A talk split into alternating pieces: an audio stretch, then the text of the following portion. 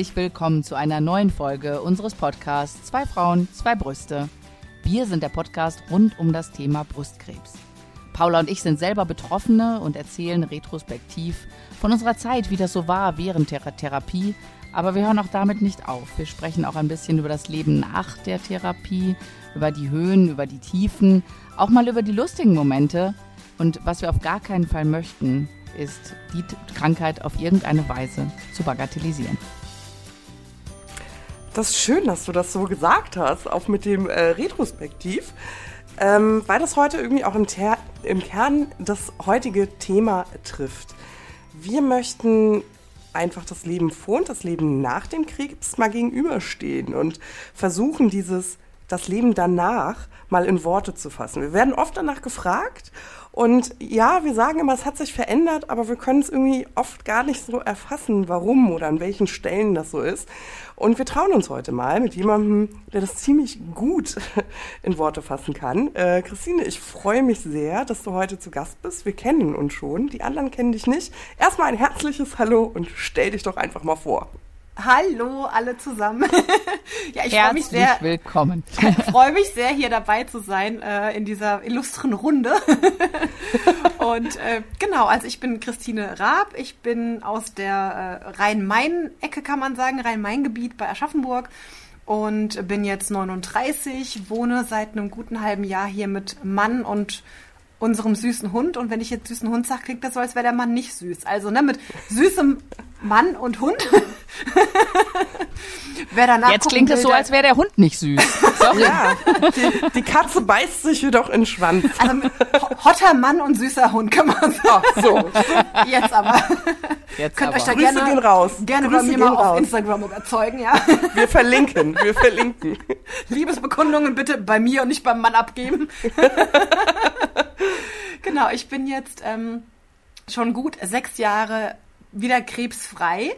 Im Mai habe ich immer doppelt Geburtstag. Also da habe ich zum einen äh, meinen ganz normalen, ich kam auf die Welt Geburtstag und habe aber damals 2015 pünktlich zu meinem Geburtstag an diesem Tag auch die Nachricht vom Krankenhaus bekommen, dass bei der brusterhaltenden OP alles quasi alle draus, was keine Miete zahlt, ne? Also wieder krebsfrei und sehe mich auch seitdem wieder als krebsfrei und ähm, kann immer doppelt Geburtstag feiern sozusagen und Genau, das heißt, ist also alles schon eine ganze Weile her. Ende 2014 gab es die Diagnose, da war ich damals gerade 32 und war irgendwie so ein gutes halbes Jahr verheiratet und ähm, ja, irgendwie, also manchmal habe ich schon böserweise gesagt, so andere kriegen Kinder und ich kriege dann Krebs, ne? Das klingt dann immer ein bisschen sehr böse, aber äh, so, so ein bisschen war es in dem Moment, weil ich mit so krassen Sachen mich auch beschäftigen musste zum damaligen Zeitpunkt, wie halt eben Kinderwunsch, äh, ne, vorsorglich behandeln lassen und so weiter.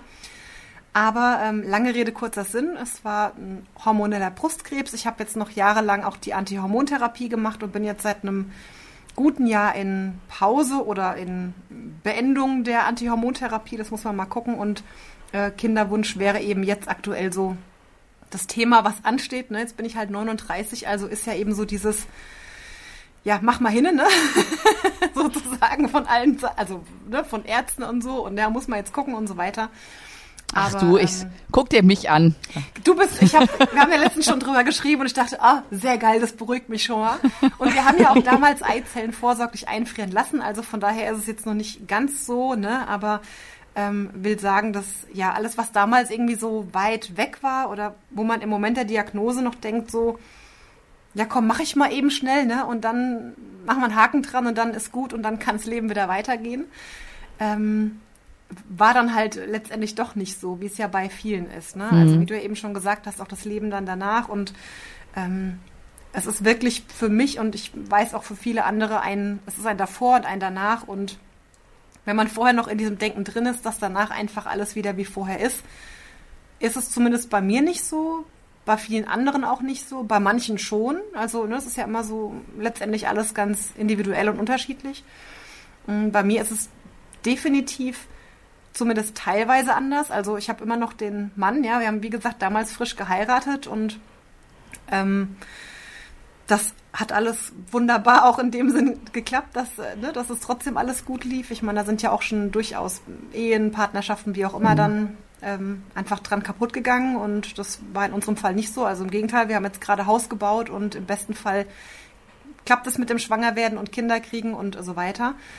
Ähm, also der ist mir geblieben und ich war zum damaligen Zeitpunkt auch schon selbstständig, äh, damals vor allem als, als Make-up okay. als Make-up-Artist und ähm, unter anderem noch als Kinder, also in der Kinderbetreuung, weil ich Erzieherin im ersten Job quasi war. Mhm. Und ähm, das ist mir insofern auch geblieben, dass ich immer noch als Make-up-Artist auch arbeite, aber sehr, sehr wenig nur noch und da mit der Spezialisierung auf Naturkosmetik, was auch durch die Krankheit kam letztendlich. Ne? Mhm. Aber viel mehr habe ich dann nach der ganzen äh, Krankheitsgeschichte eine Ausbildung zur Yogalehrerin gemacht und ähm, das ist heute eigentlich so mein Hauptsteckenpferd quasi Yoga im, ich sag mal, im ganzheitlichen Lebenssinne und Coaching und Begleitung von anderen Menschen, von auch Frauen mit Krebs, aber eben auch anderen Menschen ganz allgemein, ja, auch äh, ohne Krankheit und keine Ahnung. Und wir haben eben hier im Haus auch ein eigenes Yoga-Studio mit reingebaut. Also sprich, es hat sich vieles geändert, auch wenn natürlich nicht alles. Und ähm, ja, wie gesagt, ich glaube, so geht's vielen, ne? dass mit der Krankheit so eine große, irgendwie ein Aber großes Ändern kommt, ja. Weißt du, ich will dein Licht hier gar nicht unter den Scheffel stellen. Ich will das nochmal so ein bisschen spitz ausformulieren, ohne dass du dich bitte von mir gepiesackt fühlst. Aber wir kennen uns ja, deswegen weiß ich, dass ich ja den Ton auch anschlagen äh, kann. Ähm, ich möchte es so ein bisschen, so nochmal ein bisschen rauskitzeln, ne? Ja. Ähm, vor dem Krebs, also wenn ich zum Beispiel früher sage, dann meine ich immer vor dem Krebs. Das ist irgendwie komisch, das hat sich so eingebürgert. Ja. Aber ich, ich übernehme das mal bei dir. Früher warst du Erzieherin und Make-up-Artist. Du hattest eine Ehe, eine frisch geschlossene. Erstmal Punkt. Dann kam der Krebs. Ja. So. Jetzt hast du ein, bist du kein Make-up-Artist mehr, zumindest nicht im Hauptberuf. Wenn dann in Spezialisierung Naturkosmetik, hast aber ein Eigenheim gebaut mit einem eigenen Yoga-Studio. Das es gibt, weil du Krebs hattest. Das ist eine, äh, ein Wandel deines Lebensstils, den du mhm. einfach umgesetzt hast. Was wäre, jetzt einfach mal so laut in die Tüte gesprochen, hätte es deine Erkrankung nicht gegeben? Wo würdest du heute stehen? Das ist immer die Frage aller Fragen, ne? Also überhaupt dieses Was wäre, wenn? Und ähm, ich wurde auch mal irgendwann gefragt, ob ich mir quasi im Nachhinein das, wenn ich jetzt die Wahl hätte, die Krankheit zu haben und all diese Veränderungen dadurch zu erleben, ob ich mir dann sozusagen rückwirkend gesprochen das irgendwie gewünscht hätte. Und dann sage ich immer, nee, natürlich nicht. Also ich meine, keine, keine Sau wünscht. Ja. Ich hielt meine jetzt für total kreativ. Ey, keine Sau wird sich das wünschen, ne? Nee.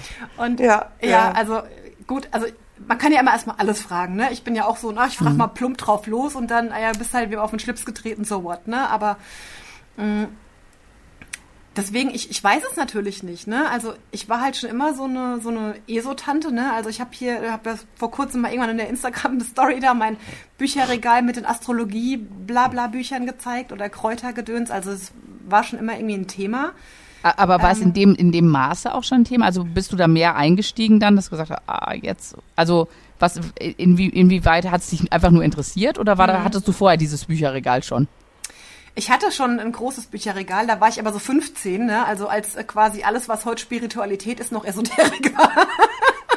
Ja, tatsächlich. Ja, Habe ich noch gar nicht drüber nachgedacht. Esoterik gibt's heute irgendwie nicht mehr und wenn, ist es immer so ein bisschen braun versifft, sag ich mal. Ne? Also das ist mhm. ähm, komisch, warum das so ist. Also so ein bisschen gleich, das gleiche in grün. Das ist ja die Frage, was man draus macht im Endeffekt. Ne?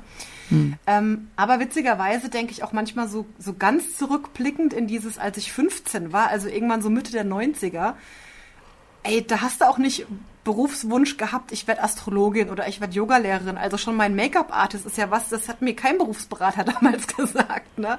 Deswegen ähm, waren das, oder so Hexen und sowas, ne? Das war alles so Zeug, was auch heute noch im Bücherregal steht und was ich auch noch gut finde.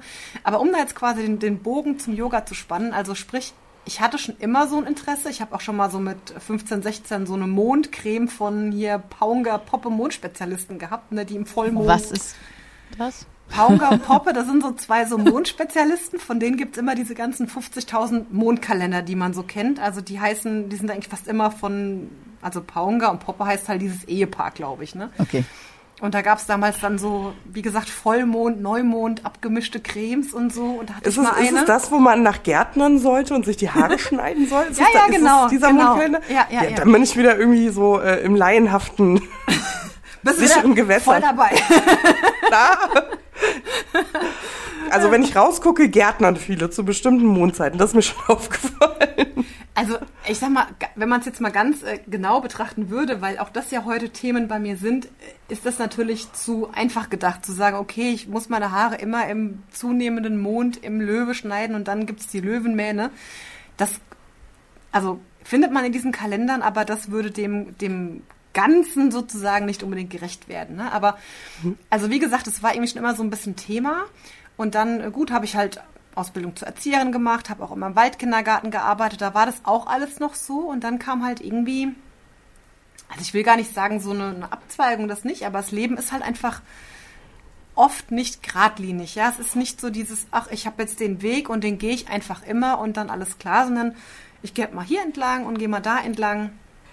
Und deswegen, ich könnte mir vorstellen, auch wenn jetzt nicht der Krebs gewesen wäre, vielleicht hätte ich trotzdem eine Ausbildung zur Yogalehrerin gemacht, ja, und, und wäre trotzdem diesen Weg gegangen und hätte vielleicht auch ein Yoga-Studio hier gegründet.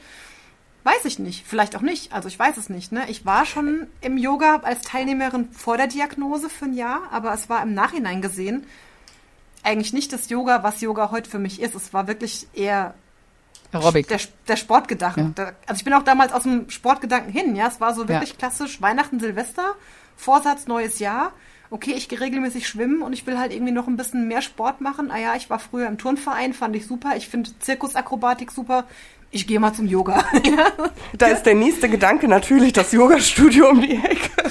Ja. Äh, Ich finde es so spannend, weil ähm, wenn man die auf Instagram folgt zum Beispiel oder Ja. deine Website mal besucht, dann sieht man auch Bilder von äh, früher aus Make-up-Artist-Zeiten. Und du sagst ja schon, du, ich gebe das nur wieder, dass du mehr so diesen e- esoterischen Spleen hattest. Und ich finde, der wird auf diesen Bildern, die man von dir sieht, überhaupt gar nicht deutlich. Also für mich wirkt das auf den Bildern eher so, ähm, als wenn du, ähm, ich weiß nicht, ein äh, Café au lait in Saint-Tropez äh, trinken würdest. so. Ähm, also wirklich äh, tatsächlich auch ein bisschen Shishi dabei, weil das ist eben auch, äh, auch eine Kunst, die so wandelbar ist. Und weißt du, dann habe ich so gedacht, welches, welches Herz hat denn höher geschlagen? War das so wirklich dieses esoterische, dieses ganzheitliche? War das schon so weit? Ist es schon gereift oder war eben Krebs ähm, ja, so ein Ereignis, was es noch mehr hat fruchten lassen. Also wie gesagt, für mich wäre jetzt so, hättest du jetzt gesagt, nee, auf gar keinen Fall. Ich wäre auf jeden Fall Make-up-Artist geworden, hätte mich selbstständig gemacht, wäre nach Hollywood gegangen und äh, äh, wäre durchgebrannt, ja, hätte ich dir voll geglaubt. Also War auch zu geglaubt. war zu dem Zeitpunkt ja auch wirklich so, dass ich vor allem als Make-up-Artist gearbeitet habe. Ich hatte noch meine Kinderbetreuung, also ich habe zu dem Zeitpunkt eine Schwimmschule gehabt und habe äh, in, in der Woche keine Ahnung wie viel Kindern Schwimmen beigebracht oder so auf Hochzeiten ähm, Kinder, also Betreuung auf Events angeboten, hatte da auch durchaus einen ganzen Schwung an Mitarbeitern und so weiter irgendwie in der Zeit. Ähm, und habe auch echt viel gearbeitet, ne? Also gerade so am Anfang der Selbstständigkeit, dann sagt man ja immer, das dauert halt so eine gewisse Zeit und als die Diagnose kam, war ich gerade so das im dritten Jahr, es war gerade an dem Punkt, wo es alles so von selber lief. Läuft. Mhm. Und, und genau, und die Frage war halt eher, auch als Make-up-Artist, in welche Richtung soll es gehen, ne? Und ich habe halt viel ähm, Hochzeiten einfach immer gemacht und auch im Businessbereich. Mm, Ich fand auch das ganze, ich sag jetzt mal Fernsehen und, und sowas alles gut, aber um da wirklich tief einzusteigen, musst du wirklich, also Richtung Köln oder so, wenn du das wirklich hauptsächlich machen willst, ne? Und ich war auch nie so dieses Commercial-Werbungsgedöns oder so, ähm, sondern ich fand es halt schon immer auch gut, wenn es einfach, also schon natürlich auch aussah, jetzt nicht so dieses ähm, Amy Winehouse Gedächtnisliedstrich, sage ich immer, ne? ähm, wie ich schminke.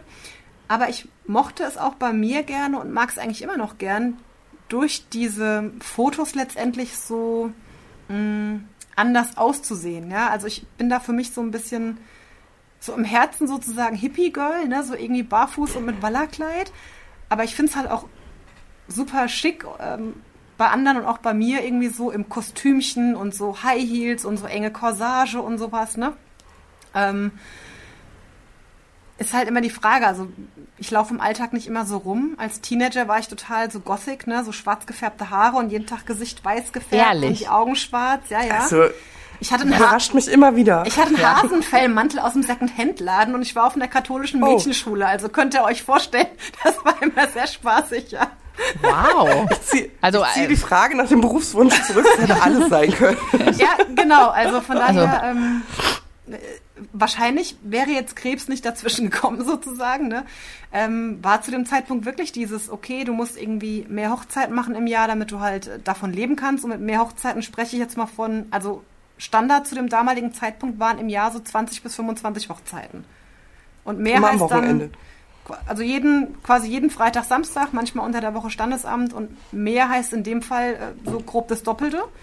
Oder halt unter der Also Woche statt mehr. jeden zweiten Wochenende. Ach nee, Moment mal, du hast ja auch eine Saison. Die heiraten ja nicht Ja, das ganze ja, Jahr ja, über. genau, ja. Das heißt, in der Saison warst du jedes Wochenende wahrscheinlich dann. Ja, Ja. ja. Also das Wow. quasi Mai, Mai bis Oktober und ähm, wenn du halt sagst, ich will hauptberuflich komplett davon leben und will auch gut verdienen, musst du entweder irgendwann ausbilden und Workshops geben und sowas oder musst halt entsprechend viel Hochzeiten machen oder eben auch im Businessbereich, also ne, Ganztagesjobs und sowas. Und das war zu dem Zeitpunkt schon ähm, eigentlich auch so das grob angedachte Ziel. Ne? Also von daher, ähm, es war dann während der Krankheit so, dass ich nicht mehr arbeiten konnte, ziemlich schnell. Ich bin ja da rein mit, ach, in der Chemo, ich mache das mal eben schnell so, ne? Ich gehe da zwei Tage zu Hause, dann Ja. gehe ich schon arbeiten. Am Wochenende bin ich wieder auf der Hochzeit, ne? Ja, genau. Wochen, ne? Also war natürlich nicht. Und hatte dann, also in Anführungsstrichen, Langeweile, weil ich konnte ja nichts wirklich machen. Und ich hatte sozusagen im Drei-Wochen-Rhythmus die Chemo und die ersten anderthalb Wochen ging mir es immer richtig schlecht mit, ich lieg nur rum und klotzblöd Fernsehen. Und die zweite Hälfte ging mir es aber gut. Und da war ich wirklich, da war ich auch auf dem Angelo Kelly-Konzert in der Zeit, ja. Und ähm, ja, habe halt irgendwie so, so Zeug gemacht. Aber richtig arbeiten wäre nicht gegangen, zumal du ja als Selbstständiger auch entweder krank oder gesund bist. Ne? Und habe dann in der Zeit aus Langeweile so ein bisschen äh, einen Online-Shop erstellt für Naturkosmetik, der äh, voll gefloppt ist. Ne? Also weil es auch nicht so mein Hauptaugenmerk war. Ne? Und also, äh, ja, wie du Aber da sagst, hast du sozusagen äh, dir überlegt, okay, äh, ich treffe eine Entscheidung für mich selbst. Ich möchte ähm, Naturkosmetik verwenden Ja. für mich. Ja. Ähm, aber falls jemand denselben Denk- Denkanstoß hat, möchte ich äh, ein Angebot erstellen in einem Online-Shop. Ich habe zu dem Zeitpunkt, weil ich ja einen hormonsensitiven Krebs hatte, sozusagen mich natürlich informiert, ne, wie kann das sein und bla bla bla. Und klar, dann ist schnell so das Thema Pille. Ne? Also mit dem ersten Verdacht hat meine Frauenärztin direkt gesagt, hier Pille weglassen. Und dann kommst du halt schon auch irgendwie dahinter, dass ganz viele Kosmetikprodukte diesen Zusatz äh, ne, haben, so könnte hormonell wirksam sein. Und ich habe halt gedacht, okay, alles, was irgendwie wirksam sein könnte, sofern ich das beeinflussen kann, lasse ich weg. Und es war halt erstmal Kosmetik. Das war dann, du kommst ja dann so immer vom Hölzchen aufs Stöckchen, ne? Dann kaufst du irgendwann keine Plastikflaschen mehr, sondern halt die Glasflaschen. Und ich habe immer gesagt, ich will nicht sozial unkompatibel sein. Ja, ich will jetzt nicht so eine komische sein, die nicht mehr irgendwo essen geht, weil, oh, wird das Wasser auch in Glasflaschen serviert, ne? Das nicht, aber so wie ich es halt beeinflussen konnte in meinem Privatleben, habe ich es gemacht. Das heißt, ich habe dann ziemlich schnell auf Naturkosmetik umgestellt, was ich ja witzigerweise ne, so als Teenager auch schon mal äh, hatte. Nur war das halt damals auch alles noch schwieriger. Da musstest du einen Bioladen, da gab es es nicht beim DM oder so. Da gab es noch kein DM, da gab es noch Schlecker, ja. Oh ja, oh, Jetzt klinge ich so alt. ja. ähm, und dann ging mir es halt so, dass ich irgendwie dachte, also wenn ich dann wen schminke, dann kann ich ja irgendwie gar nicht guten Gewissens dem dieses Zeug ins Gesicht schmieren. Also was ich ja hatte, ich hatte ja meinen ganzen Koffer voll im, im Wert von tausende Euro letztendlich mit den ganzen Produkten, wo ich ja dann in dem Moment dachte, ich kann aber das gar nicht eigentlich mit meinem Gewissen vereinbaren, wenn ich jetzt für mich das andere nutze, mit dem Gedanken, dass es irgendwie hormonell wirksam sein könnte und am Ende irgendwie zu Krebs führen könnte. Und meinen Kunden schmiere ich das aber einfach fröhlich ins Gesicht. Ne? Also da bin ich halt irgendwie, keine Ahnung, da bin ich dann so ein bisschen prinzipienmäßig oder so. Das muss dann, das, das passt dann irgendwie nicht. Ja, du bist dir einfach selber treu, ne? Dass du eben Ja. nach außen das verkaufst, Ja. was du auch selber, wo du dran glaubst. Das ist ja eigentlich konsequent. Ja, ja, ja, Vielleicht genau. ist es so- konsequent, das Wort. Und, und so kam das dann halt, ne, dass ich gesagt habe, okay, dann stelle ich da auch nach und nach um und dachte dann halt so, ach, du könntest ja dann eine Ausbildung zur Kosmetikerin machen und machst dann Naturkosmetikerin und dann könntest du ja dann die Sachen verkaufen im Online-Shop und hier und bla und so. Also das war eigentlich dann ähm, so ein bisschen der Gedanke, als ich äh, Ende 2015 in die erste Reha gefahren bin, ne, so nach der ganzen Krankheitssache. Und ich habe irgendwann im Sommer wieder ähm, einen Yogakurs gesucht, weil während der ganzen Therapie war ich nicht im Yoga, weil es mit der damaligen Lehrerin nicht mehr gepasst hat. Die hat dann, also ne, ich bin ja jede Woche dahin und immer morgens früh und mit der Chemo ging es halt nicht mehr, morgens da früh hinzugehen und so. Und die hat aber auch irgendwann mal, als ich dort war, ziemlich am Anfang nach der Diagnose, wo alle anderen immer so, ne, so, oh Gott, wie geht's dir, was ist jetzt und so. Und ich glaube, es war nach dem zweiten, dritten Mal, dass die dann so meinte, so, ja, ich müsste jetzt auch mal wieder ein anderes Thema haben. Also ich dürfte dem Krebs da jetzt nicht so viel Raum geben. Ne? Und ich so, äh, Gut, dass es hallo, andere ja? Leute bestimmen dürfen. Ne? So, äh, ich habe gerade die Diagnose mhm. gekriegt, ne, hock hier, 32, total so, ne? Kinder ja, nein, Krebs ja, nein, Chemo ja, nein, selbstständig naja, ja, nein. und es geht ja, es geht ja auch ein bisschen um soziale Kontakte, ne? Ja. Also was viele ja vergessen, also Jetzt äh, bei Corona sitzen wir alle in einem Boot, ja, aber ja. 2014 mit einer Maske einkaufen zu gehen oder Kontakte zu meiden, das war irgendwie exotisch. Das ja. muss man einfach sagen. Ne? Und wenn man dann die Möglichkeit hatte, weil die Gesundheit und die Blutwerte das zulassen, zum Yoga zu gehen und man nach seinem Wohlbefinden gefragt wird, ist es ja vielleicht auch eine Art von sozialer Interaktion, ne? dass man da schon mal was erzählt, wenn Leute ja, interessiert sind. Wenn die ne? auch fragen vor allem, ja. Also ich bin ja nicht hier und so, hey Leute, Krebsupdate, ne? sondern, ne? und dann bin ich aber halt nicht mehr hin, logischerweise. Und dann war das irgendwie so, ja, danach wollte ich eben wieder in einen Kurs und habe dann geguckt, wo könnte ich hingehen und habe dann quasi einen anderen Kurs gefunden, der bei mir im Ort war und bin dahin und fand also es war total anders wie in dem vorherigen Kurs, wirklich so individueller und auch darauf eingehen und die hat eben auch dann die Yogalehrerausbildung angeboten ab Anfang 2016 muss es dann gewesen sein, also ab dem neuen Jahr. Ne? Und ich bin halt im äh, irgendwie Oktober rum in die Reha gefahren und hatte so dieses, ach, ich mache dann, wenn ich zurückkomme, melde ich mich hier für diese Naturkosmetiker-Geschichte an. Aber Yogalehrerin wäre ja auch spannend, ne? Und ich war halt schon immer so dieses, ach, machst halt einfach alles, ne? So kannst ja beides machen ist ja nicht so, als hätte man jetzt während der Krebszeit vielleicht ein bisschen mal überlegt, dass man weniger machen könnte. Ich wollte gerade sagen, so, also der, äh, der, das ist schon mal dir vorbeigezogen, dass du vielleicht äh, in Sachen achtsamer wirst und ein bisschen was runterfährst. Ja, ja so. aber ich sag mal so, ne, das sagt man immer so mit dieser Achtsamkeit. Ja, ja, aber wenn du nun mal mit 32 so wirklich in Kraft und Strotz und Blüte stehst ja. und es schaffst, nach der Arbeit noch zum Yogakurs zu gehen, nebenbei die Küche zu renovieren, Himmel, Herrgott, dann läuft das auch. Du stellst das ja nicht in Frage, weil es mhm. dir dann ja nicht schlecht geht geht. Also du und, bist ja nicht so, ja. dass du eingeschränkt bist dadurch, sondern wenn es geht, dann machst du Dinge natürlich auch. Also ich, ich verstehe das auch. Ja, ja. Das kommt irgendwie später, dass du, man ich, sich damit ich sag, das ist immer Pot calling the kettle black. Ne? Die, ähm, ich bin die äh, schlechteste Beispiel dafür mit, mit dem Thema Achtsamkeit, weil ich immer, ich, ich finde, man kann das immer so gut nach außen, das ist so, ja hm. klar, ne, ist so wichtig auch.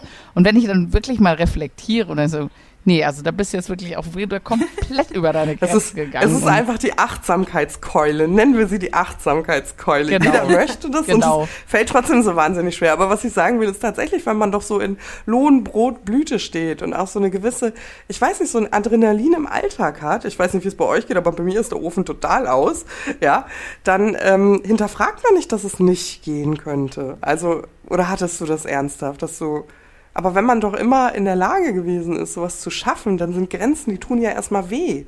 Mhm. Wer möchte das denn? Also Spoiler Alert an der Stelle, ich habe es da nicht gemacht. ich habe dann quasi, ich saß dann halt in der Reha und es klingt immer total so abgefahren, so voll abgespaced, ja. Und saß da in meinem, ich hatte dann Yoga und Meditation da auch gewählt und saß da echt in so einer Meditation und hatte für mich irgendwie diese Eingebung so, ey, du willst eigentlich überhaupt nicht Kosmetikerin sein. Du willst gar nicht irgendwie jetzt schon wissen, dass in drei Wochen irgendwie die Uschi wieder kommt für ihre Gesichtsbehandlung, ne? Und da so terminlich so festgelegt sein. Also im Gegenteil, ich hatte eigentlich schon auch meine Schwimmkurse zum Glück mit der Krankheitsdiagnose ähm, hatte ich eh schon einen Schwimmlehrer geplant einzustellen und war mit dem auch eigentlich schon so im, ne, war schon klar und der hat es auch dann komplett übernommen alles. Also hat dann zwei Jahre wirklich da meine Kurse für mich ähm, gemacht als Angestellter. Also super, super dankbar für den, für den Patrick. Das war einfach äh, wirklich ein Geschenk dann, ja. Und hatte da aber schon nicht mehr dieses, ich will nicht jetzt schon wissen, dass ich in vier Wochen da montags, mittags diesen Schwimmkurs machen muss. Ne? Und bei der Kosmetik wäre das ja ähnlich. Und hatte dann echt dieses, nee, das willst du gar nicht. Das war so voll Kopf, ne? So der Kopf sagt dir, ach, das wäre ja praktisch, das würde ja total gut zu deinem Make-up-Artist passen. Du könntest die Naturkosmetik Macht sich verkaufen. auch gut im Lebenslauf. Ja, also Auch das ist ja mit 32 noch ein Thema, ne? es, also, also es war total so, äh, ne? Der Kopf sagt, das ist also mach das, ja. Und das Herz hat dann aber gesagt, nein, das willst du nicht. Mach die Yoga-Ausbildung und mach sie nur für dich, ja. Und so habe ich es gemacht. Ich habe dann quasi aus der Reha heraus meiner Lehrerin, der Nadine, eine Nachricht geschrieben, hier, so hast du noch einen Platz frei und äh, ne, ich mache mit und so und habe dann wirklich im Januar mit der Yoga-Lehrerausbildung angefangen und nicht die Kosmetikerausbildung gemacht. Und bin da wirklich in die Ausbildung auch mit dem Ding, äh, ich mache das nur für mich, ich mache das nicht um zu unterrichten, weil ich bis dahin wirklich, also ich habe echt eine ganze Armada an Fortbildungen, weil ich liebe es zu lernen und Neues zu wissen, auch in meinem Erzieherdasein, ne? also Gesundheitserzieherin und Waldpädagogin und hast du nicht gesehen.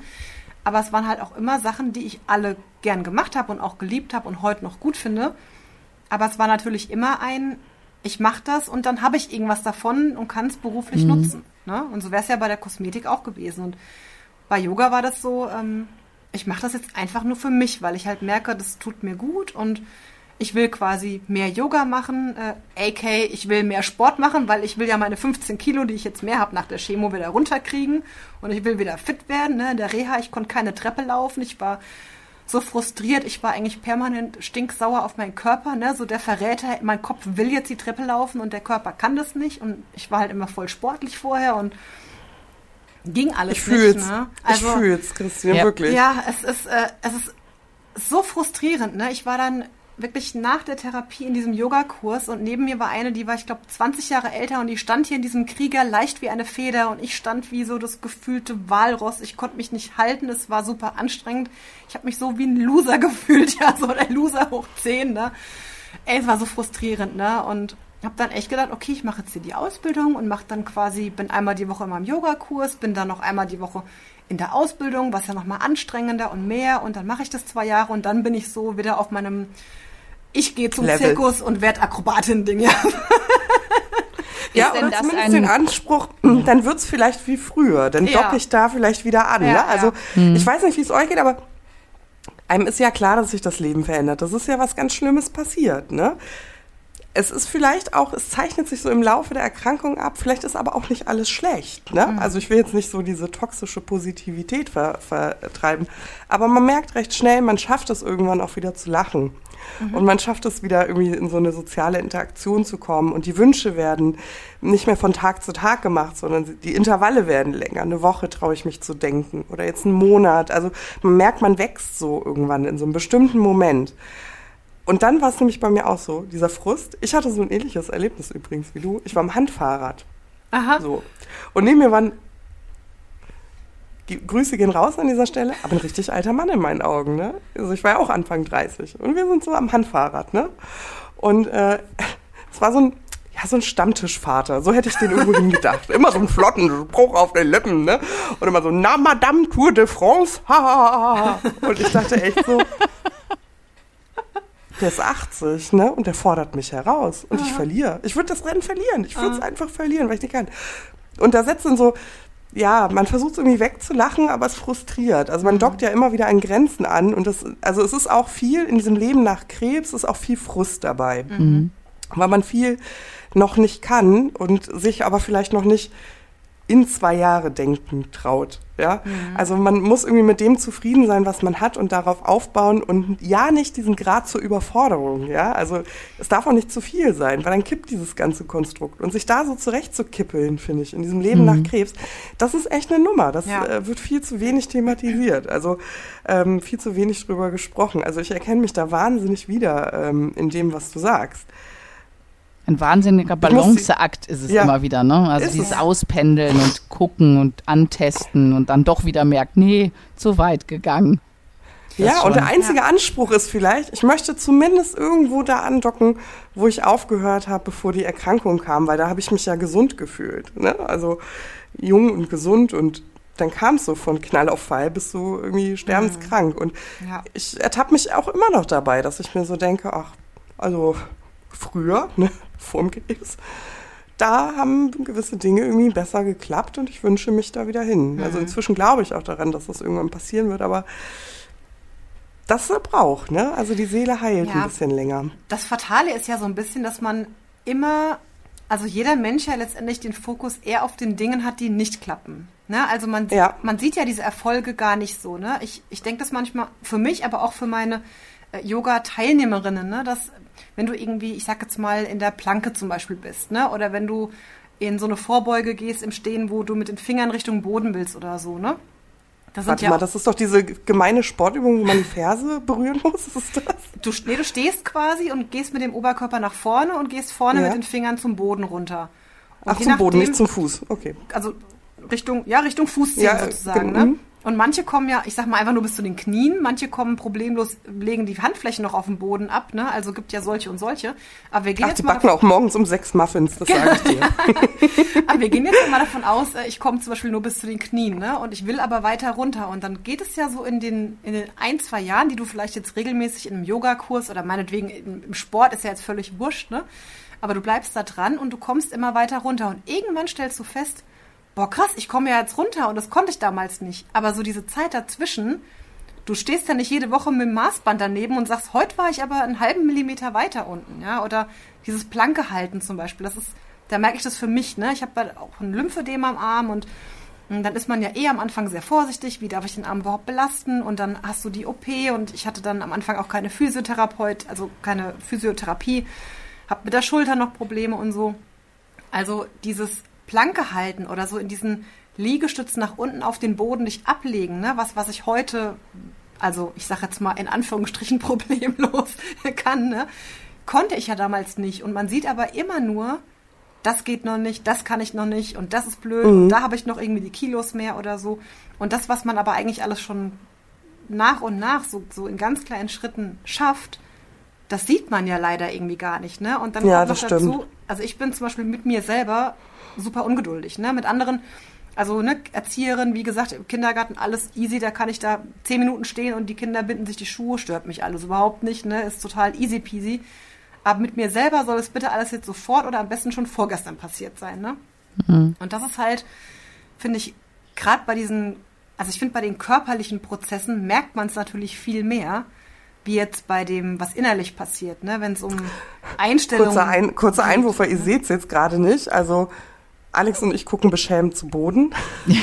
Wir haben uns, glaube ich, hier und da. Ja, äh, ja es ist, ich, ich, also, ja, ich glaube, es ist viel, ist es äh, das, das Thema Vergleichen auch. Ne? Also ich, ja. ich weiß mhm. genau bei mir, und das finde ich immer sehr sympathisch, wenn äh, du eine Yogalehrerin hast und die sagt, du guckst nicht links, du guckst nicht rechts, ja, du machst ja. das nur für dich. Und in dem Moment ist es ja okay, weil wenn du bis zu den Knien kommst und du denkst dir, okay, ich mache meine Vordermannsbeuge, ich komme bis zu den Knien, ist es ja erstmal für dich absolut okay. Es hat ja keiner gesagt, du musst mit den Händen bis auf den Boden kommen, sondern wenn du dann halt drei neben dir hast, die alle mit den Händen auf den Boden kommen und du anfängst zu sagen, oh, muss das vielleicht so, mache ich das falsch oder ich kann nicht so viel, dann wird's ja erst ein Problem. Ja, ne? Also wenn du dich ja. auf das konzentrierst, wie du eben so schön gesagt hast, was du eben nicht kannst, anstatt auf einfach zu sagen, so, ich mache jetzt die Vorbeuge und sie geht so bis zu den Knien. Punkt. Ja. ja, oder auch spannend, gar nicht so nach links und rechts gucken, sondern vielleicht auch gar nicht so in die Vergangenheit. Also auch gar nicht mhm. mit sich selbst vergleichen ja, von ja, früher. Genau. Weil da ist ja, glaube ich, gerade wenn so eine Erkrankung zwischenliegt, fühlen sich ja viele, als würde denen ein Jahr geklaut werden oder wie, wie mhm. lange auch immer diese Behandlung dauert.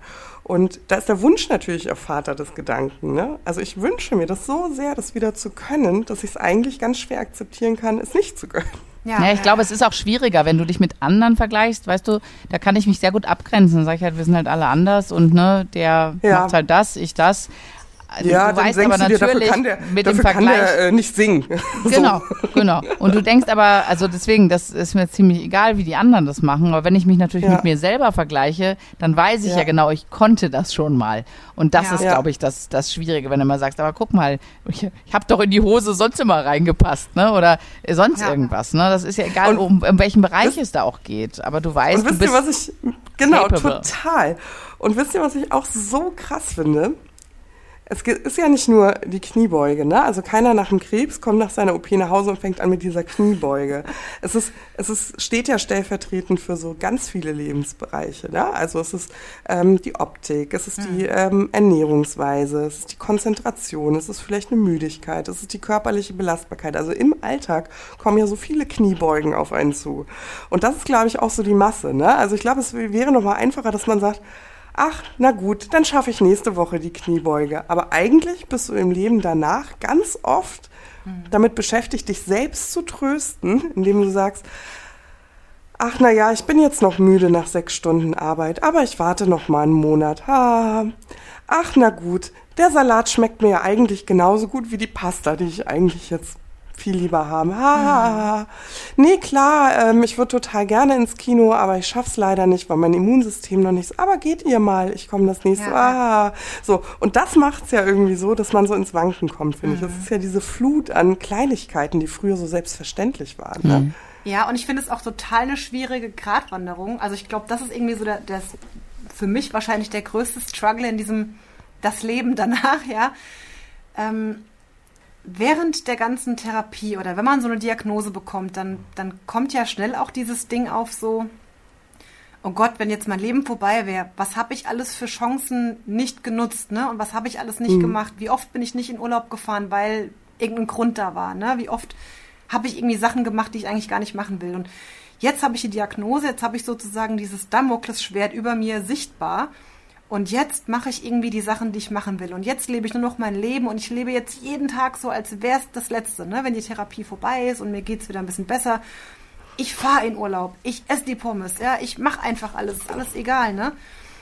Und auf der anderen Seite denkt man ja trotzdem, dass es nicht morgen vorbei ist. Ja, also wir wünschen uns ja alle eben morgen, übermorgen und auch in meinetwegen 30 Jahren noch hier zu sein. Ne? Und dann kann ja. ich jetzt, also in meinem Fall zum Beispiel, guck mal, wir waren verheiratet, ja, wir hatten irgendwie so kinderwunschmäßig, wir hatten den Plan, ein Haus zu bauen und so. Und dafür sparst du Geld, ne? Und da hätte ich auch am liebsten gesagt, oh, jetzt ist diese ganze, dieser ganze Mist vorbei. Komm, wir nehmen jetzt einfach unser Erspartes und wir hauen es jetzt auf den Kopf. Ja, wir machen jetzt Weltreise, weil, ey, komm.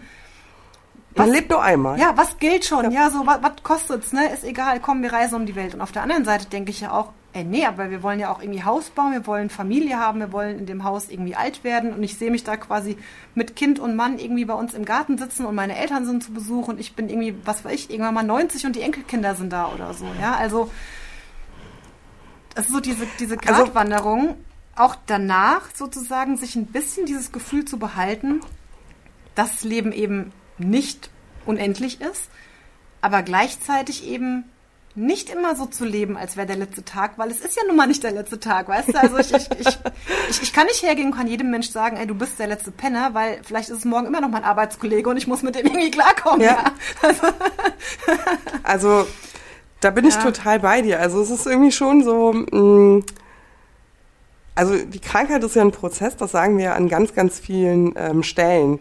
Aber das Leben danach ist kein abgeschlossener Prozess, ja. sondern der teilt sich auch nochmal. Ja. Also am Anfang ist man in dieser tiefen Demut und denkt sich so, oh Gott, wie kannst du über den Bus schimpfen? Ja. Sei doch froh, dass du am Leben bist. Also man fängt so völlig unverhältnismäßig an, Dinge zu bewerten, weil es könnte ja dein letzter Tag sein, aber der andere sieht das nicht, weil der mhm. hat keine Erfahrung gemacht, ja. Und irgendwann sitzt man selber da und schimpft auch mal über den Bus, ja, weil man eigentlich irgendwo hingefahren ist, was einem Freude macht und dieser Bus kommt zu spät. Und nein, ihr sollt natürlich nicht alle fluchen, aber ich sage mal, dass Raum im Kopf ist, sich auch über sowas wieder ärgern zu können, das mhm. ist auch sehr erleichternd. Also ich finde es tatsächlich auch ein bisschen therapeutisch, mich über Dinge aufzuregen, weil in meinem Kopf vorher überhaupt gar kein Platz dafür war, für solche Gefühle. Ne? Und die müssen ja irgendwo hin, also entschuldigen wir bitte. Das Und im Umkehrschluss ist es ja ganz genauso, ja, das hatten wir ja auch schon kurz, ne? Dieses, oh, die 10 Kilo mehr, die 15 Kilo, dies, das, was nicht geht ach, ärger dich doch nicht. Hauptsache, du bist doch gesund, ne? Die genau, Hauptsache, ab, du lebst. Egal. Hauptsache, du bist gesund. Ja, danke. Darf ich jetzt in meinem Leben keine Wünsche, Träume, Ziele mehr haben, weil äh, ne, gesund sein ist ja alles, was zählt. Ist ja auch nicht so, ja. Also deswegen darf man doch trotzdem irgendwie diese ganze. Also es ist noch was ne? dazwischen, ne? So, das ja. muss man einfach. Ja, genau. Ja. ja. Also, Sag mal, ja, Christine, also, ähm, Alex? Äh, Entschuldigung. Entschuldigung. Die, ich war, Entschuldigung. Ich, äh, was mich noch interessieren würde, du hast gesagt, dass du vorher ja auch schon Yoga gemacht hast. Du hast, äh, bist dann zu einer anderen Yoga-Lehrerin gegangen. Mhm. Ähm, hat das vielleicht, dass du eine andere Richtung kennengelernt hast des Yogas oder war, war das nur eine andere Person? Ähm, also worauf ich hinaus möchte, äh, es gibt ja verschiedene Yoga-Richtungen. Und mhm. äh, ich habe zum Beispiel auch, ich habe ähm, nochmal neue Yoga-Richtungen ausprobiert nach meiner Diagnose und habe so irgendwie so meinen Weg gefunden. Ähm, glaubst du, dass das vielleicht auch der Grund war, dass du überhaupt dieses Yoga-Ausbildung doch mehr da rein gedacht, äh, also ich glaube, also ich höre es vielleicht so raus, vielleicht korrigiere mich, wenn das komplett falsch ist, dass du nie im Leben eine Yoga-Lehrerin-Ausbildung vorher jemals erwägt hättest. Äh, aber irgendwas muss da passiert sein. Mhm. Und ich weiß nicht, ob ja. es nur die Krankheit war, weil du hast ja dann Yoga gemacht, da bist ja auch nicht auf die Idee gekommen. Oder ob es eben eine andere Richtung oder dieser Mensch war oder was da, mhm. was genau ist da bei dir passiert? Es war tatsächlich so, dass ähm, also es war eine andere Richtung. Ne? Im Yoga gibt es ja ganz viele verschiedene, ich sage jetzt mal Stile, von sehr sportlich bis zu sehr ruhig. Und dann gibt es auch verschiedene, ähm, ja, ich sag mal, also Richtungen im Sinne von, manche machen immer das Gleiche. Ne? Und wo ich vorher war, die hat eben so eine spezielle Reihe gemacht, die war einfach immer vom Ablauf gleich. Und sie saß immer auf der Matte, hat angesagt, hat nicht irgendwie korrigiert. Also ich habe halt einfach mitgemacht, irgendwie so, wie ich beim Nachbar gesehen habe, dass es geht. Ne? Mhm. Und danach war das wirklich viel mehr, ähm, also es, es war nicht so festgelegt, es war auch immer was anderes. Das, das kannte ich ja vorher nicht. Es war eigentlich vorher immer das Gleiche, da war jetzt immer anders, immer die so ein bisschen Befindlichkeit gefragt. Und es war einfach ganz viel dieses bei sich sein. Ja, also wie du schon gesagt hast, es ist eigentlich egal, was links und rechts auf der Matte passiert. Das schafft man an manchen Tagen mehr, an manchen weniger. Aber für mich hat es einfach, und äh, deswegen finde ich es halt auch so wertvoll und deswegen will ich es ja auch so weitergeben, weil das einfach das ist, wo ich im Nachhinein denke, boah, das wäre so geil gewesen, das einfach in der Therapie irgendwie auch schon zu haben. Es ist dieses ähm, bei sich sein, ja, also wirklich zu sich selber reinspüren, auch das, ich sag mal, auch so diese Kraft im Körper letztendlich spüren zu können. Ne? Ich meine, das muss man sich auch vorstellen, wie oft, also ich ja auch, ne, auf den Körper schimpft, was der alles nicht kann und nicht macht und so. Und manchmal denke ich mir, boah, es ist so krass, was dieser Körper einfach geleistet hat während so einer Chemo. Mhm. Ja, der wird einmal komplett durch vergiftet und mehr oder weniger, ohne jetzt groß mir jahrelang Vorhaltungen zu machen, funktioniert der einfach weiter. Ja, das ist irgendwie so das geilste Wunderwerk ever irgendwie. Ähm, ja, also das war eigentlich das. Ich kann es ehrlich gesagt gar nicht mehr genau sagen, aber ich glaube, es war wirklich ähm, dieses Spüren, dass da wieder mh, mm, einfach auch diese Kraft da ist und dass sich was tut, dass der Körper sich verändert. Aber die Yoga-Lehrerausbildung habe ich, glaube ich, zu dem damaligen Zeitpunkt wirklich gemacht, einfach so, um, um für mich diese Zeit zu haben, um vielleicht auch mehr wirklich dieses Sportliche zu haben, weil, mhm. wie gesagt, ich war halt schon immer auch sportlich, auch in der Schule, ich hatte immer eine Eins in Sport, ich war im Sportverein und, ne, also ich mag das auch gerne, ähm, körperlich gefordert zu werden, aber was Yoga letztendlich wirklich, wirklich sozusagen wertvoll gemacht hat, war dann eigentlich wirklich die Ausbildung. Weil ich kam dahin so ahnungslos. Ne? Es war für mich zu dem Zeitpunkt einfach halt Gymnastik mit Atmen und im besten Fall irgendwie äh, Yoga machen, um fit zu werden. Und erste Ausbildungsstunde, wir haben die ganzen Turnübungen, sage ich jetzt mal, gemacht für alle, die jetzt äh, nicht im Yoga irgendwie beheimatet sind, ja.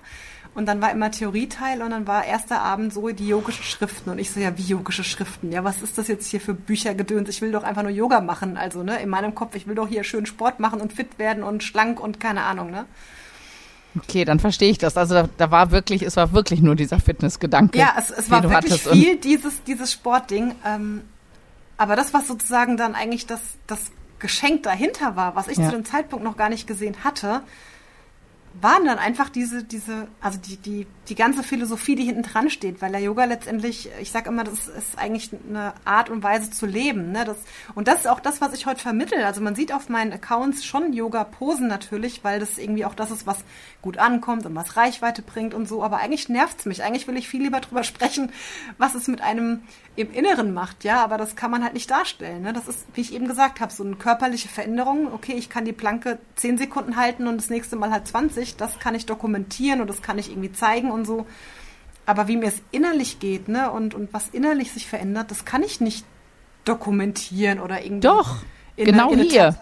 Ja, aber genau hier. ich, ich kann es ich kann's nicht in eine Tabelle irgendwie mit einer Skala vergleichen, ne, von äh, irgendwie 1 bis 10 oder so. Ja. Du, aber pass auf, wir arbeiten jetzt, wir denken jetzt mal weiter, weil ja auch zwischen Erkrankung und Yoga-Ausbildung gab es ja einen Prozess der Veränderung und der großen Wünsche. Die hast du umgesetzt, weil du hast diese Ausbildung gemacht. Wir denken mal weiter, 2016 bis heute. Du sitzt in deinem eigenen, selbstgebauten selbst erdachten, ausgedachten Yoga-Studio. Das ist voll so. krass, oder? das ist so krass. Und du bietest Programme an für brustkrebserkrankte Frauen. Also du sagtest gerade, dich nervt so eine Reichweite. Aber ich sag mal so, ne, ich glaube ja, dass hinter Yoga auch ganz viel Business stecken könnte und dass man damit sehr viel Geld ähm, generieren könnte, wenn man eben in diesen Mainstream-Gedanken geht. Ne? Bauch, Beine, Po, alles knackig, schick, ciao. Ja, genau. Machst du nicht. ja, ja, machst du nicht. Du sagst, ich biete ähm, Frauen während und nach äh, einer äh, Krebserfahrung, also jetzt nicht nur Brustkrebs, sondern tatsächlich auch, auch übergreifend, ähm, ich biete denen was an, was wohltuend ist. Mhm. Und da ist so für mich der Hund ein bisschen begraben, ehrlich gesagt. Das ist ja eigentlich so dieses mega Spannende. Das wäre ja nicht passiert, wenn du nicht erkrankt wärst. Ja. Das, das ist ja. ja eine Richtung, die dich da irgendwie so ein bisschen hingebracht hat. Ja. Warum diese Nische? Also warum, ja. ne? Warum? Ich, ich sag's euch. Also aus dem Make-up-Artist-Bereich Ja, ja. so wäre es naheliegend, eigentlich, eigentlich anders zu gehen. Ja. Warum bist du da, wo du heute bist? Warum machst du das? Ich habe ähm, also die Ausbildung gemacht, ne? Und innerhalb der Ausbildung hast du auch äh, Lehrproben, die du machen musst und so, ne? Das ging über zwei Jahre und ich glaube, die erste war so nach einem, ich sag mal, Dreivierteljahr oder so. Und die war so schrecklich, ja. Also so prüfungsmäßig in der Schule, ich war so aufgeregt, ne? Es war irgendwie alles hat hinten und vorne noch nicht gepasst sozusagen. Aber gut, dafür machst du es ja, weißt du? Also du machst es ja, um dann zu lernen, um da Übungen reinzukriegen und so, ne? Und die zweite Lehrprobe war quasi eine Offenbarung. es war ein, es, es lief wie von selber. Es ist einfach so, es ist, es war einfach so schön. Also ich habe die zweite Lehrprobe gemacht und ich wusste, das mache ich. Also ich wusste, ich, ich, es, es wäre gar nicht anders gegangen, außer Yoga auch zu unterrichten und das weiterzugeben. Ne? Also da kam der Entschluss, das nicht nur für dich Ja, zu machen, genau, eben, sondern genau. auch zu teilen. Mhm. Ja, ja, bis zu dem Zeitpunkt habe ich noch immer schön, ja, ja, nee, mache ich nur für mich. Nee, nee, ich unterrichte nicht. Nee, nee, nee, mache ich alles nicht. Ne? Und, ähm, und da war das einfach ein, also ich habe es, ich, keine Ahnung, ich habe es einfach gemerkt oder das, es war so, ich weiß nicht, ob ihr das kennt oder nachvollziehen könnt, wenn es einfach so wie von selber läuft und du Ja. merkst es und ich meine, es gibt ja ähm, einfach auch dieses dieses After-Yoga-Feeling, ja, wo du danach irgendwie so das Gefühl hast, du, bist so glückseligkeitsmäßig so, Achtung, du platzt gleich, ja, weil es ist alles so, huh, Es macht einfach Sinn, ne? Es, es Und, fühlt sich so, ähm, so an, als würde alles Sinn machen und Ja, zusammenkommen und ja. muss so sein. Ja, du bist so einfach so kom irgendwie komplett so mit dir im Reinen und irgendwie alles, alles gut und alles richtig. Und auch die, die Rückmeldungen waren dann einfach richtig gut. Und ich meine, ich, ich konnte ja auch, also ich habe ja im Kindergarten und alles, ne, ich habe ja jahrelang im Grunde nichts anderes gemacht, wie anderen irgendwie Sachen beigebracht, egal ob jetzt im Kindergarten, in meiner Schwimmschule, also ich mache eigentlich nur, ich habe noch nie was anderes gemacht, außer irgendwem irgendwas beigebracht. Ja, ich habe Musikerziehung gemacht und was weiß ich, also ist eigentlich das gleiche in grün, ne? Und ich kam dann eigentlich, ich glaube, nach der zweiten Reha drauf, dass ich da auch im Yoga war und dachte, wäre eigentlich voll cool, das äh, auch machen zu können, weil ich habe ja Ahnung und ich weiß ja, wie es ist, wenn man eben nicht so kann, Beeinträchtigt ne? ist. Und Mhm. wie frustrierend es sein kann. Und witzigerweise kam meine Lehrerin zeitgleich auf mich zu. Ähm, also A, ob ich bei ihr da zum Teil äh, Vertretungsstunden übernehmen kann. Und B, dann im Gespräch, äh, ob wir vielleicht mal einen Kurs anbieten wollen, speziell für äh, Krebspatientinnen. Ja, das Also Schicksal. das war ein, das, und da habe ich gesagt, ja, habe ich auch gerade drüber nachgedacht und cool, lass uns das machen. Und habe das dann auch gemacht und das Problem in Anführungsstrichen war, das ist halt kein, irgendwie nicht Frankfurt, Hamburg, Berlin, ja, sondern das ist halt, äh, in dem Fall war es Groß-Ostheim, also ein, ein, ein Örtchen, was jetzt nicht ganz mini klein ist, aber auch nicht so groß.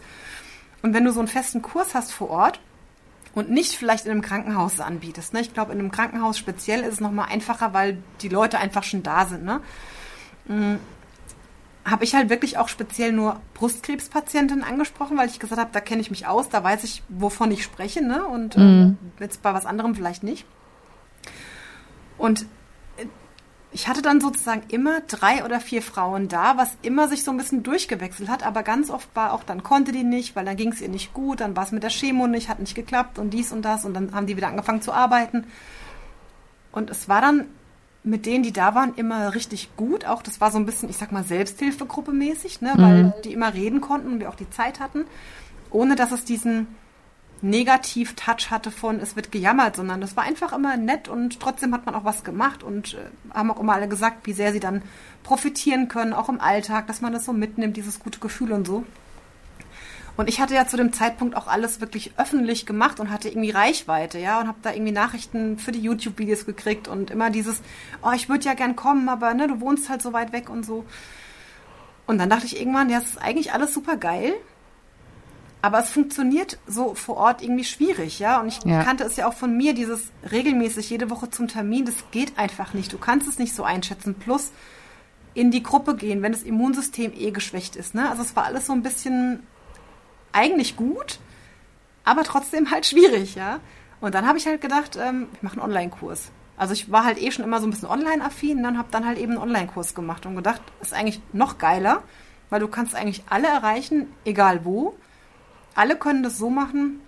Also ich habe den so erstellt, dass es einzelne Module sind und dass man quasi immer das so machen kann, wie es einem gerade geht. Ja, ob du sagst, ich, ich bin heute äh, fit und ich will heute ein bisschen mich anstrengen, also mache ich irgendwie 20 Minuten was Anstrengendes oder ich mache irgendwie zwei, drei Module am Stück und mache eine Stunde was Anstrengendes oder ach, heute geht mir das irgendwie nicht so gut, ich höre mir nur 10 Minuten eine Meditation an oder so. Ne? Also du kannst es alles so zusammensetzen, plus du kannst es zu Hause machen, wie es für dich passt. Du musst nicht irgendwo hingehen, also hast nicht dieses, ich sag mal, Immunsystemrisiko.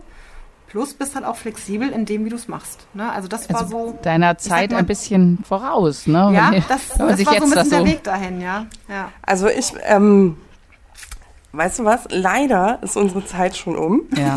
Ich, ich bin mal diesmal, ich mache mal richtig was Verrücktes, okay? ähm, ich stelle dir mal eine Frage und ich würde mich freuen, wenn du die beantwortest. Und zwar werden wir ja diese Folge ankündigen auf den Social Media Kanälen. Und ich würde mich wahnsinnig freuen, wenn du dort die Antwort auf unsere Frage platzierst. Also äh, für die, die uns auf Social Media nicht folgen, wir sind zwei Frauen, zwei Brüste. Ihr seht das nachher in den Show Notes. Und meine Frage ist, ähm, Haus, Yogaschule, Ausbildung auf eigene Kosten sind ja auch Risiken. Risiken kennen wir. Jeder trifft irgendwann so eine Entscheidung, ob es ein Autokauf ist. Ne? Das muss ja nicht mal das Haus sein. Das muss auch nicht immer Krebs sein. Das überlegt man. Und man kriegt ja auch mal so, jeder kennt's, pro Contra, kalte Füße, wäre schon cool, aber nee. Ähm, vor dem Krebs hast du keine Yogaschule gegründet, ne? sage ich jetzt mal ganz ad hoc. Nach dem Krebs hast du dich plötzlich getraut. Also es gab irgendeinen Ruck. Jetzt erst recht. Für mich ist da so ein Magic Point im Leben nach Krebs, dass es ein bisschen besonders macht. Ne? Also es ist nicht alles schlecht, aber irgendwo ist so dieser Magic Point. Warum ist das Leben nach Krebs anders? Das hat was mit Mut zu tun. Aber es fehlen die Worte. Ich würde mich freuen, wenn du darüber welche findest. Also, was hat oh dich jetzt dazu... Hausaufgaben! Das also hat dir vorher keiner gesagt, ne? Äh, nein. das habe ich mir spontan aus der Hüfte geschossen, aber vielleicht hat ihr, habt ihr ja auch Lust, da in dieses Gedankenkarussell einzusteigen. Hm. Seid ihr mutiger? Wenn ja, warum trefft ihr Entscheidungen jetzt erst recht? Vor allem also langfristige Entscheidungen langfristige, mit Risiken. Genau. Ne? Genau, was macht das mit eurem Risikobefinden? Ich hätte es gerne heute noch geklärt. Wir machen das mal diesmal ganz verrückt auf Social Media. Also wie gesagt, ich würde mich freuen, wenn ihr dabei seid. Christine, vielen Dank für das ganz, ganz nette Gespräch, für die Ausblicke, Perspektiven, fürs Mutmachen und ähm, ja, Visionen schaffen auch. Und äh, ich buche einmal diese Yoga-Class bitte bei dir. Doppelt und eine Sahne mit diesen Glücksgefühlen und Endorphinen. Davon hätte ich gerne eine Doppelstunde. Ja, vielen, genau. vielen, vielen Dank, Christiane. Ähm, das war wirklich äh, inspirierend. Ich müsste auch mal wieder Yoga machen, glaube ich. Habe ich mir fest vorgenommen. Klassikersatz, ne? Klassikersatz. Ich ja, müsste, ja. aber man, man, muss ja nichts, ne? Ja, alles, ja. Nichts muss, alles geht. Ja, ähm, Und in dem Sinne wünsche ich äh, dir ganz viel Freude bei allem, was da, was da kommt und dass es, äh, du bald mit 800 Kindern in diesem Haus sitzt mit Hunden und Yogaschule und äh, Enkelkindern und allem, was, was da auf dem Plan noch steht. Danke, danke, danke fürs äh, Einladen, da sein dürfen, fürs Quatschen. Ja, wir könnten jetzt noch irgendwie fünf Stunden weiter quatschen. Ne? Ja, locker, ja, locker. Auf jeden Fall. Aber in dem Sinne sagen wir auf Wiedersehen und vielen Dank fürs Reinhören und äh, in zwei Wochen Bis geht's bald. schon wieder weiter. Tschüss. Tschüss.